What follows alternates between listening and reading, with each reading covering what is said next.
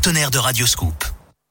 Insolites de Greg Delsol. C'est à vous, Grégory Delsol. On parle de quoi ce matin On va en Australie, Eric, où décidément on n'arrête pas le progrès. Là-bas, une marque de vêtements pour hommes a confectionné le tout premier costume en poil de moustache.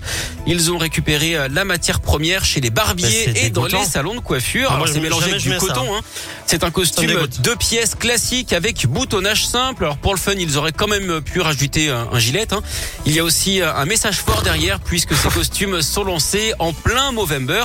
Cet événement Ah. organisé en novembre hein, où les hommes se laissent pousser la moustache pour sensibiliser au dépistage des maladies masculines. Bon, bah, dans ces cas-là, je veux bien le porter. On attend désormais la riposte hein, des grandes marques de luxe, genre euh, Barbery, Hugo Boss ou encore euh, Poil Le dernier, il est pas tiré par les cheveux. hein. Mais bon, Par les poils, vous voulez dire Oh, ben oui, bien sûr. Il est, fort, hein, il est fort, hein. S'il n'existait pas, faudrait l'inventer celui-ci. 10h05, merci Greg. À toutes. Merci, à tout à l'heure. On vous retrouve dans une heure. En attendant, nous, on poursuit. C'est la Scoop Family qui débute avec euh, Ed Sheeran comme promis.